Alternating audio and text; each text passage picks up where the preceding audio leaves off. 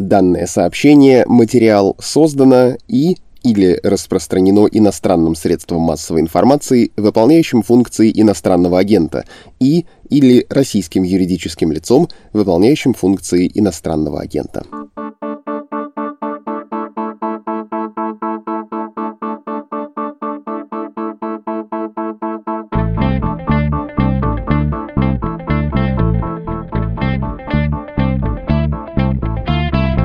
Вы слушаете подкаст «Что случилось?» о новостях, которые долго остаются важными. С первомайским приветом, Владислав Горин. Да, этот подкаст привязан к дате, и да, именно к первому мая. Хотя мы, конечно, собственно, 1 мая субботу уступили, ну или точнее не стали посягать на традиционный субботний выпуск с Константином Газой и Андреем Перцевым. Но вот теперь догоняем. И я надеюсь, что вы еще не успели дотянуться до кнопки отключения, поскольку, ну как, дата, тем более про 1 мая, наверное, скучно. Ничего не скучно скучно. Я вам обещаю, это интересный эпизод, потому что он о социализме. Что такое социалистическая мысль сегодня, когда и президенты США, и коммунистов Азии называют этим словом социалисты? Почему Союз Советских Социалистических Республик можно странным образом назвать псевдосоциализмом? И где он тогда? Не псевдо, а настоящий. И, кстати, что насчет будущего? Настанет когда-нибудь обещанная в советском детстве реальность, где вкалывают роботы, а не человек?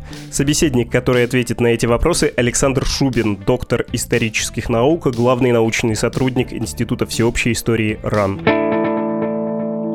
Прежде чем продолжить, напомню, что власти России поставили «Медузу» и в том числе этот подкаст в сложное положение. Мы вынуждены просить вас о поддержке. Чтобы послать нам донат, а лучше подписаться на регулярные пожертвования, заходите на сайт «Медузы» или прямо на страничку с донатами. Она называется support.meduza.io. Ну а вот теперь переходим к выпуску.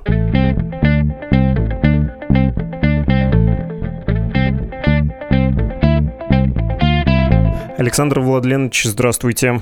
Здравствуйте. Сейчас мы перейдем обязательно к разговору, и я буду задавать вам наивные вопросы про социализм, а вы на них глубоко и изящно отвечать. Таковы правила. Но сначала хочется спросить про вас самого. Меня поразил тот факт, что вы заинтересовались социализмом, причем не только как предметом научного знания, но и лично это стало вашими убеждениями в конце 80-х.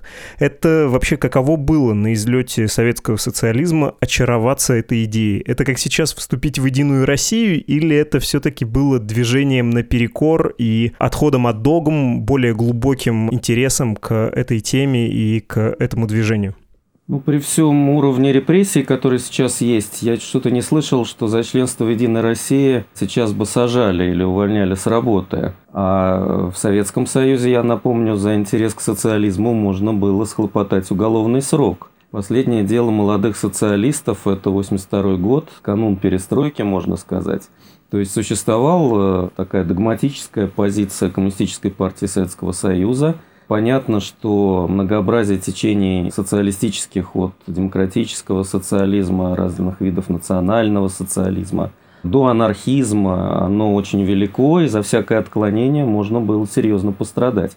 Поэтому наш интерес к социализму в середине 80-х годов носил, конечно, подпольный характер. Поняв, что в нашей стране социализма нет, мы стали разбираться с этим. И должен сказать, что тогда это было как раз типичное инакомыслие. То есть массовое инакомыслие первого этапа перестройки и оппозиционные движения первого этапа перестройки – они, конечно, были социалистическими, то есть люди не хотели терять достижений социальных Советского Союза, но добавить к ним свободу, самоуправление, демократию и получить таким образом оптимальное общественное устройство.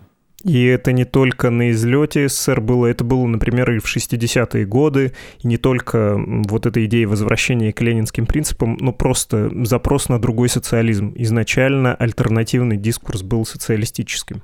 Да, изначально он, конечно, был социалистический, но вот если шестидесятники действительно стремились вернуться к Ленину, то мы, во всяком случае, наше течение, если вы спрашиваете о моем личном опыте, оно довольно быстро переступило и через Маркса. То есть, прочитав «Капитал» Маркса и его основные работы, тогда хорошо этому учили, мы пришли к выводу, что вот здесь-то и собака зарыта, и увлеклись народничеством в спектре от Бакунина и Герцена до Михайловского и Лаврова – эсеров. Мы изучали тогда и западные течения, такие как прудонизм, И тогда мы поняли, что социализм и марксизм это даже не одно и то же. И, в общем, нужно с Марксом бороться. Так что мы, в общем, уже в 80-е годы были антимарксистским течением, но, разумеется, было много и демократических социалистов, э, которые развивались на марксистской основе. Вот до сих пор в игре, что называется, Борис Кагарлицкий, Павел Кудюкин, они развивали свой социализм от марксистских корней. Насколько я понимаю, Борис Кагарлицкий сейчас ведущий наш э, такой оппозиционный марксистский теоретик. И в этом отношении, видите, история идей продолжается очень интересно, и я все равно не могу отделаться от ощущения, даже когда вы говорите прудон, да, про прудонизм, что это все из какой-то вот этой ортодоксальной советской, постсоветской школьной жизни, что эти штампы — это и есть социализм. Давайте попробуем с ними побороться, тем более, что у вас такая большая история, личная история победы над этими штампами, над этими формулировками. Я все-таки скажу, что, Владислав, не с чем бороться, потому что, судя по вашему молодому голосу, вы не учились в советской школе. Ну, нет, в первом классе я еще при советской власти был, как сейчас помню. В первом классе все-таки не проходят, насколько я понимаю, ни Маркса, ни тем более Прудона. И я вам сразу скажу, что поскольку я учился в советской школе, где это проходят, разумеется, отношение ко всем немарксистским течениям было довольно критическое всегда – потому что коммунистическая система этого всего боялась. То есть либо воспринималось это все как что-то наивное, утопичное, либо как довольно враждебное. Впрочем, надо сказать, что и многие марксистские течения тоже воспринимались как враждебные. Вот э, что касается, кстати говоря, либерализма, то к нему отношение было ну, сосуществование двух систем. Есть мир капитализма, есть мир социализма – а вот если кто-то разлагает нашу систему вот с помощью левых идей, вот это вот по-настоящему опасно.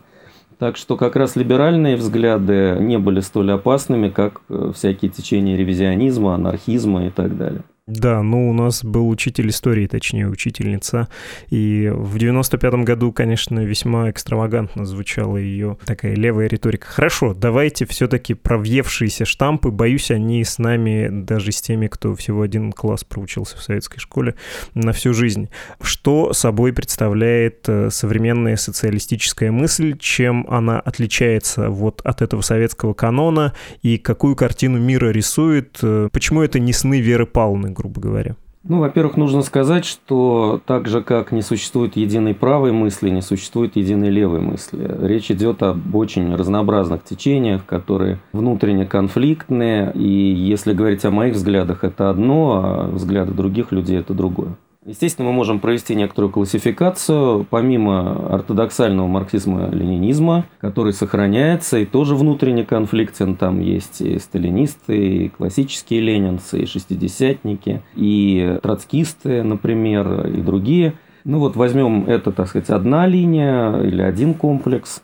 Существуют демократические социалисты, которые обычно являются марксистами – но могут ими и не быть. И есть анархистский, большой очень анархистский блок от анархокоммунистов до анархоиндивидуалистов.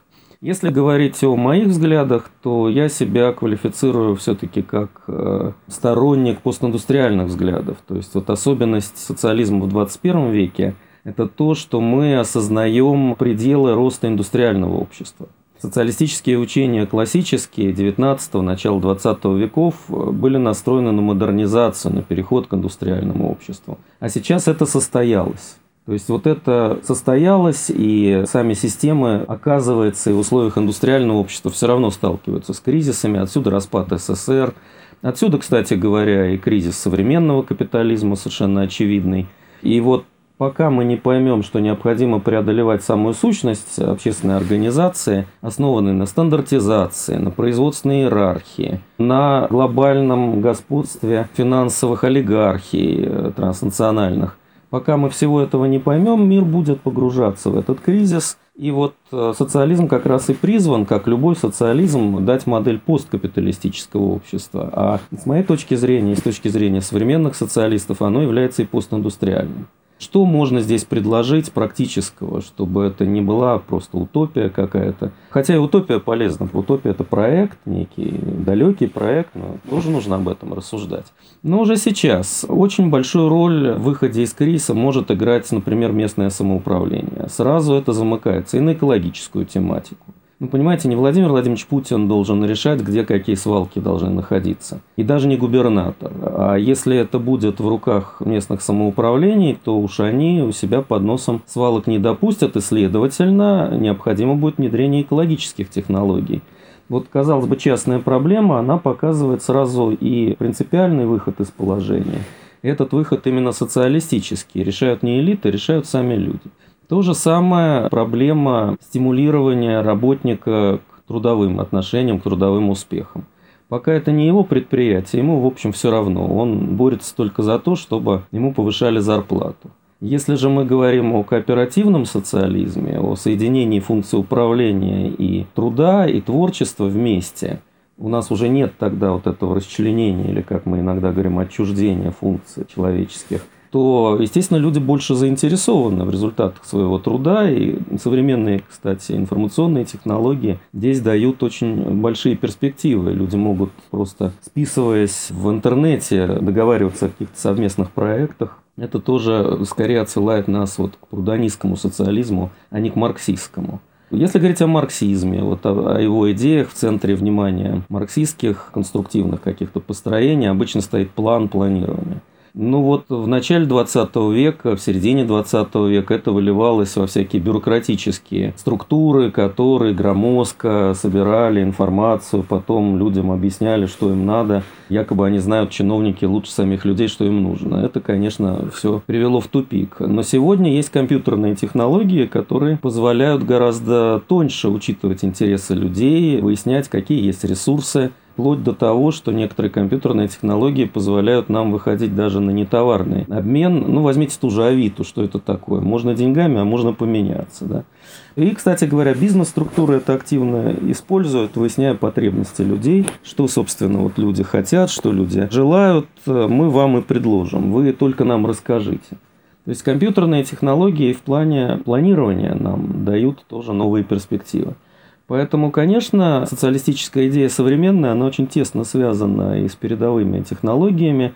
Я вам больше скажу, без э, социального заказа, за который как раз отвечает социалистическая мысль, которая формирует вот некий образ будущего, и новые технологии не сдвинутся с места, не будет социального заказа, не будет двигать техносфера. Вот когда-то чудаки придумывали автомобили и первые самолеты. Но развитие массовое этих технологий, внедрение их массовое, оно пошло только когда появился социальный заказ, серьезные пошли средства, элиты приняли такие решения. Массы пошли потреблять эти технологии. Вот только тогда это сдвинется. Сначала изменение социальной структуры, потом технологий.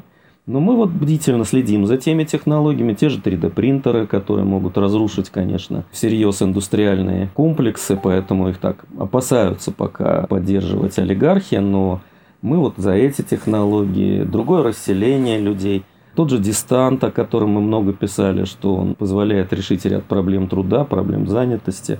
Пандемия тут грохнула, оказалось, что Россия не готова к дистанту, а нужно было раньше готовиться, мы об этом тоже давно предупреждали. Так что современный социализм достаточно практичен, но это такой футурологический социализм. Нужно двигаться вперед, и без социальных изменений это невозможно. Хорошо, я еще спрошу вас и про будущее, про как это в советском фильме, точнее в песенке из советского фильма «Электроник» было, когда впахивают роботы, а не человек. Хочется про советскую власть уточнить. Вы сказали про центральное планирование и про бюрократизацию этого процесса. Вы как-то в одном из интервью вообще назвали СССР псевдосоциализмом. Не могли бы вы объяснить, почему? Ну, я это не в одном интервью назвал, это наша принципиальная позиция с 80-х годов. В Советском Союзе социализма не было, потому что социализм по определению это общество без господствующей элиты. То есть э, не существует господствующего класса при социализме работники сами себе хозяева. Либо они объединяются в многочисленные самоуправляющиеся объединения, где они сами себе хозяева, и затем координируют свою деятельность. Это вот больше характерно для антиавторитарного социализма. Либо это единая ассоциация, которая работает по единому плану, как у Маркса. Это мне менее близко. Но в любом случае считается, что нет какого-то класса, который господствует и, так сказать, управляет трудящимися нет управления человека человеком, есть управление технологиями, но человек человеку товарищ, равноправный субъект деятельности. Ну, очевидно, что в Советском Союзе существовала бюрократическая иерархия, социальный слой бюрократии, который господствовал над рабочими и крестьянами. Поэтому это другое общество. Оно, на мой взгляд, не являлось капиталистическим, но оно являлось вполне себе эксплуататорским, иерархическим. У него есть своя историческая роль, я сейчас не склонен вот его там, огульно осуждать, ругать, но это просто нужно понимать, что это не социализм. Социализм – это следующая фаза развития после капитализма, а то, что было в Советском Союзе, это такой параллельный путь индустриального общества.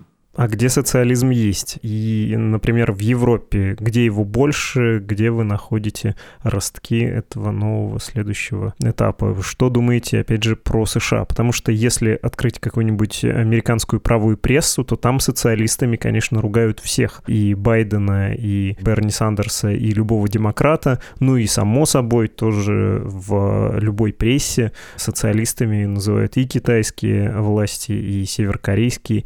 В общем, социалисты социалистов много. Кто, на ваш взгляд, более настоящий, ближе к э, социализму? Ну, во-первых, я сразу оговорился, что это очень разнообразный, естественно, спектр идей. И кому интересно об этом поговорить подробнее, вот заходите на Шубин ТВ на YouTube, там я об этом более подробно говорю. Но есть разные термины просто. Есть социализм как общество, общество будущего нему любой социалист должен стремиться. И если он к нему не стремится, если он считает, что какого-то социализма как общества после капиталистического не будет, то это вот не настоящий социалист. Второй, на мой взгляд, не настоящий социалист – это тот, кто считает, что вот Советский Союз, там Северная Корея – это социализм. Но здесь может иметь место все-таки наивность некоторая, потому что в первом случае это, конечно, просто ну, люди делают политическую карьеру под лозунгом социализма, встраиваются в капиталистическую реальность. Но во втором случае есть определенная аргументация, что вот Советский Союз все-таки был какой-то ранней формой социализма, и если бы он развивался дальше, то, может быть, он бы к социализму перешел к такому зрелому. Может быть, это обсуждаем. Во всяком случае, в Северной Корее точно нет социализма, и в современном Китае, даже с точки зрения Компартии Китая, нет социализма. Они пока его только строят. Но вот что касается социализма в таком обывательском понимании, это увеличение социальных прав, социальной защиты. Это процесс достаточно долгий, в котором социалисты сыграли очень большую роль. Ведь еще в конце XIX века был выдвинут тезис Бернштейна, ученика Маркса, такого своеобразного ученика – о том, что движение все, конечная цель ничто. Он сказал несколько иначе, но вот формула обычно звучит так. Идея Бернштейна заключалась в том, что не нужно думать о том будущем обществе, к которому мы стремимся, нужно уже сейчас расширять э, какие-то его элементы и черты. И вот когда вы говорите об элементах социализма, то да, общества социалистического пока нет нигде, но так же, как в 15 веке не было капиталистического, тут пугаться не следует. Когда-то что-то всегда возникает в истории но элементы уже прорастают. Что мы здесь можем назвать? Это, конечно, ну, например, социальное законодательство, которое гарантирует социальные права трудящихся. Конечно, это огромное завоевание, потому что когда в XIX веке небольшие элиты пировали на фоне нищеты тех людей, которые работали на фабриках и производили, собственно, основную массу материальных благ, это было чудовищно. И, кстати говоря, крайне опасно, чревато мощными революциями, что и происходило.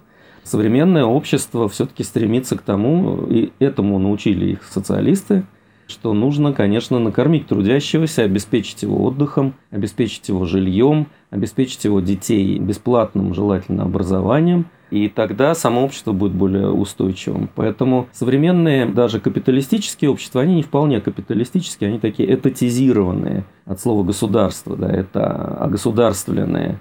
Там есть элементы социальных прав, гарантий. Это, конечно, такие ростки социализма. Второе – это, конечно, любое самоуправление, территориальное самоуправление, кооперативное самоуправление. Существуют э, предприятия, где работники являются сухозяевами или даже хозяевами предприятий. Это тоже ростки. Но в условиях такой агрессивной среды глобального капитализма, такого неолиберального, им, конечно, тяжело приходится. То есть без системы это все не продвинется далеко вперед, но ростки есть. Что касается Берни Сандерса, ну, он такой социал-либерал, типа Рузвельта. Вот Рузвельта не называли социалистом, он сам себя не признавал социалистом. Я думаю, Берни Сандерса тоже не нужно называть социалистом. Это человек, который борется за то, чтобы те завоевания, которые были социальные в США, они не терялись в условиях глобального кризиса. То есть они такие охранители социальных прав. Это полезная функция, но не вполне социалистическая, конечно. Вы, когда говорили про то, где есть, скорее есть социализм, где его больше, упомянули Европу, а бывает социализм, когда денег мало. Ну, то есть очень понятная схема, когда ты депутат, э, скажем, муниципального образования, переводя на русские деньги, и ты, будучи социалистом, говоришь, дайте нам часть бюджета, мы хотим потратить вот сюда, вот сюда, на местное сообщество, дороги построить. Ну, тут странно быть либертарианцем, да, нет э, либертарианского пространства в вопросе, строить ли дорогу, или рыночек порешает, или не будем ее строить, или там ремонтировать. Тут самое место социалисту. А вот когда у тебя ресурсов не очень, когда их надо как-то генерировать, генерировать, зарабатывать, тут уже, кажется, возникают проблемы с социализмом. Ну, вот вы упоминали про то, что если бы Советский Союз развивался, то он пришел бы к социализму, но он обанкротился. Я не случайно вам пытаюсь объяснить, что социализм – это не перераспределение денег при капитализме. Это нечто иное. Социализм – это когда у вас нет вообще разделения на господствующую элиту и работников, отдельных от нее. Поэтому примеры, которые вы приводите, это вот из области Берни Сандерса. А как я сказал, он не социалист, он социал-либерал, он рузвельтианец. То есть он тоже правый, на самом деле, с точки зрения социалиста, но такой правый, наиболее близкий к левым. Поэтому, когда вы задали свой вопрос, он звучал интереснее. Возможен ли социализм в бедных условиях? Это ведь проблема, которую ставили, ну, условно говоря, там, маисты в Китае. Вот мы возьмем и сделаем общество, в котором ресурсов пока будет мало, но все будут равны, мы будем их распределять по-честному между всеми. И существуют сейчас и анархокоммунистические концепции, которые идут за Кропоткиным, которые тоже говорят, э, пока ресурсы ограничены, их просто нужно распределять поровну. А когда их э, будет в изобилии, тогда каждый получит свое, что захочет. Вот, на мой взгляд, эта концепция, она очень распространена. Это не то, о чем вы спрашивали, как выяснилось, но это важно сказать. Но вот, на мой взгляд, конечно, она не очень удачна, потому что уже эти эксперименты были проделаны, и как только все начинается распределяться поровну, очень обостряются, конечно, конфликты между людьми. Поэтому, на мой взгляд, нужно заходить как раз с точки зрения изменения самой сути производства, когда соединяются в одном коллективе творческая деятельность и реализация этих творческих проектов. Вот современные технологии уже это позволяют. Вот вы себе представьте, что группа людей выехала, предположим, в какую-то сельскую местность, получили там гектар, вот Путин гектар дает на Дальнем Востоке, я не понимаю, почему его нельзя давать, скажем, в Новгородской области, там тоже все запущено, брошено. Мы вот такой эксперимент проводили вполне успешно в Калужской области, делали поселок для детей-сирот, Китиш, он до сих пор существует. Вот люди туда выезжают и там занимаются креативной технологичной деятельностью, ставят 3D-принтеры, занимаются компьютерными проектами, моделируют какую-то продукцию – эту продукцию вместе производят, потому что все у них под боком, они живут рядом.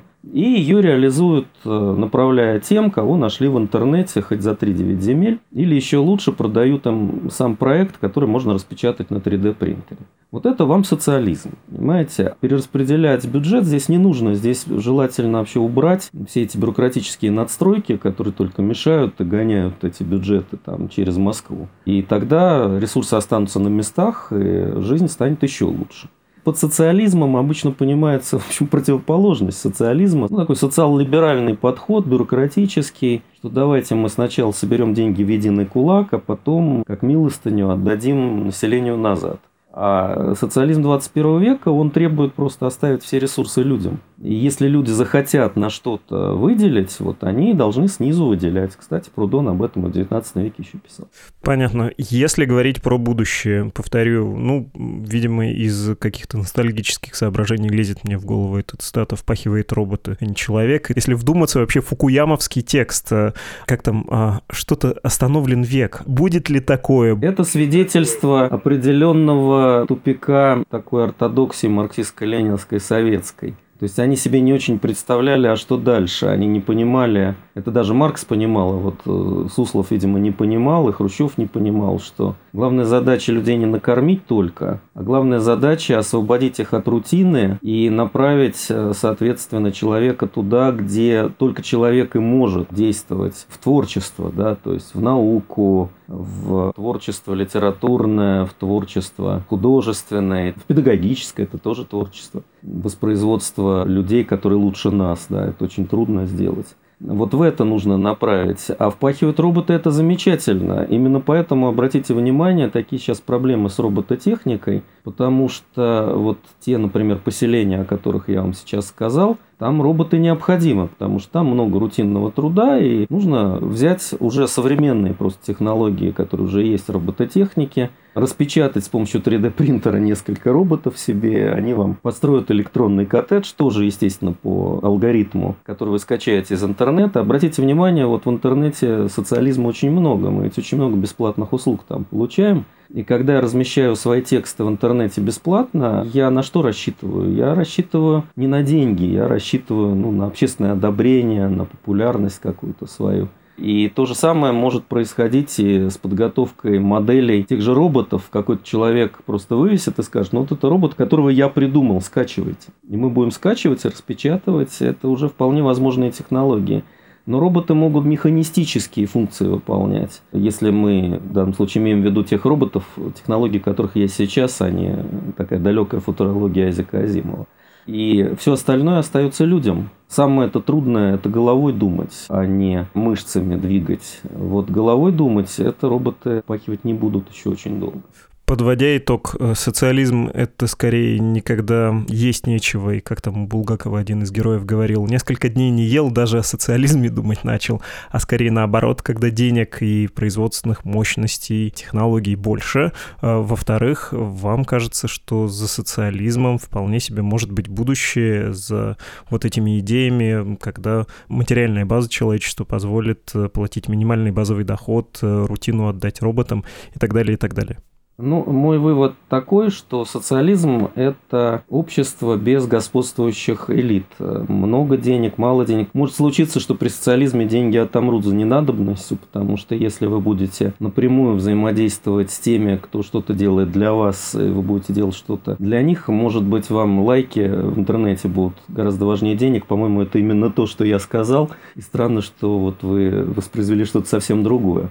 То есть, да, безусловно, социализм будущее – это чисто логический вывод, э, потому что либо у нас будет вечный капитализм, ну, видимо, деградирующий, потому что планеты для него уже не хватает, такой деградирующий в архаику, маргинализацию, путь от э, Швеции в Бангладеш. Да, вот Швеция это такой очень социальный вариант э, индустриального общества, но уже и там деградируют социальные права. А Бангладеш – это такой конечный результат. Вот люди, когда деградировали социальные права, живут как Бангладеш. Либо социализм, то есть посткапиталистическое общество. Вот каковы его основные черты? Это, конечно, самоуправление, это горизонтальные социальные отношения, они иерархические, это преодоление вот этого разделения на управляющих управляемых, это креативные прежде всего задачи, которые стоят перед работником. Если это будет достигнуто, у человечества появляется шанс на будущее в том самом жанре, в котором мы говорим стыдных вопросов или наивных вопросов. Почему с Советским Союзом не получилось? Почему все пошло не туда? Рано было или по какой-то другой причине? Ну, поскольку я не марксист, я вспоминаю, как Маркса критиковал Бакунин в XIX веке, и, прочитав манифест коммунистической партии, он говорил, вот из этого получится то-то и то-то и то-то. И получилось очень похоже на Советский Союз. То есть, видимо, пошли не то чтобы рано, а пошли не туда. Ну, что значит не туда? Этим путем нельзя было прийти к социализму. То есть, если вы концентрируете ресурсы в едином кулаке, как это делал тот же Ленин, то вы создаете неминуемую элиту, но в этом есть своя историческая роль и своя историческая заслуга. Это способ быстро модернизировать отстающую страну, и для этих задач вот марксистско-ленинская модель годится. А затем она заводит, как любое индустриальное общество, в тупик, и нужны уже тогда новые решения для того, чтобы переходить к социализму. В этом отношении, пожалуй, крушение перестройки стало неудачей социалистического проекта, потому что Горбачев, ну, очень самоуверенно, не зная литературы, не зная теоретической проблематики, его советники не знали, не очень знать хотели. Они вот пытались как-то привить к этой бюрократической модели, собственно, социализм, то есть самоуправление, человеческий фактор – к той модели, которая у них была. Ну, в силу разных причин это не получилось. Перестройка оказалась такой ранней революцией. Ранняя революция не заканчивается успехом, такая первый подход, да, первая попытка. Но, кстати, пока мы этот барьер не возьмем, мы от него можем двигаться только назад. Поэтому перестройка 2.0, если страна хочет двигаться вперед, она необходима. Но именно перестройка, а не распад, там, не крах перестройки, а вот э, преобразование социалистического толка. Они необходимы для движения вперед. Но это ответ на ваш вопрос. Собственно, начали сначала не то, решали другие задачи. А в 80-е годы наше общество подошло уже к решению, собственно, социалистических задач. У нашего общества не получилось в силу разных причин. Сейчас мир стоит перед решением этих задач, и наша страна в том числе, хотя она несколько деградировала, но, в общем, восстановить-то можно все достаточно быстро, достаточно применить, что называется, технологию 2С, 2Р. То есть социальные приоритеты, социальный поворот, поворот к социальным задачам – при распределении бюджета, при решении любых вопросов, вот социальные должны быть приоритеты. Второе – это самоуправление. Третье, конечно, регулирование. Я говорил, есть новые возможности для этого сейчас. И ремодернизация на постиндустриальной основе. Это гораздо дешевле, чем первая пятилетка, поскольку не нужно концентрировать ресурсы в одном месте, а нужно просто отдавать ресурсы на места. И вот э, это возможность э, решить те задачи, которые не смог решить Советский Союз в 80-е годы. Вот главное, как говорил Михаил Сергеевич Горбачев, вовремя начать, а то опоздаем. Понятно. Спасибо огромное. Александр Шубин, доктор исторических наук, главный научный сотрудник Института всеобщей истории Российской Академии Наук. Спасибо, до свидания. До свидания.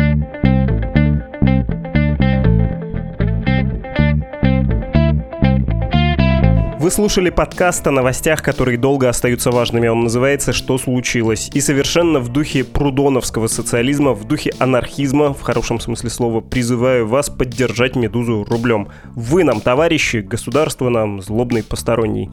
Вашу помощь мы принимаем через сайт «Медузы», конкретно страничка называется support.meduza.io, и для связи с редакцией по-прежнему есть email подкаст собакамедуза.io и telegram «Медуза loves you». Причем, заметьте, «Медуза» любила вас еще еще до того, как ей от вас понадобились деньги. То есть эти чувства проверенные, крепкие.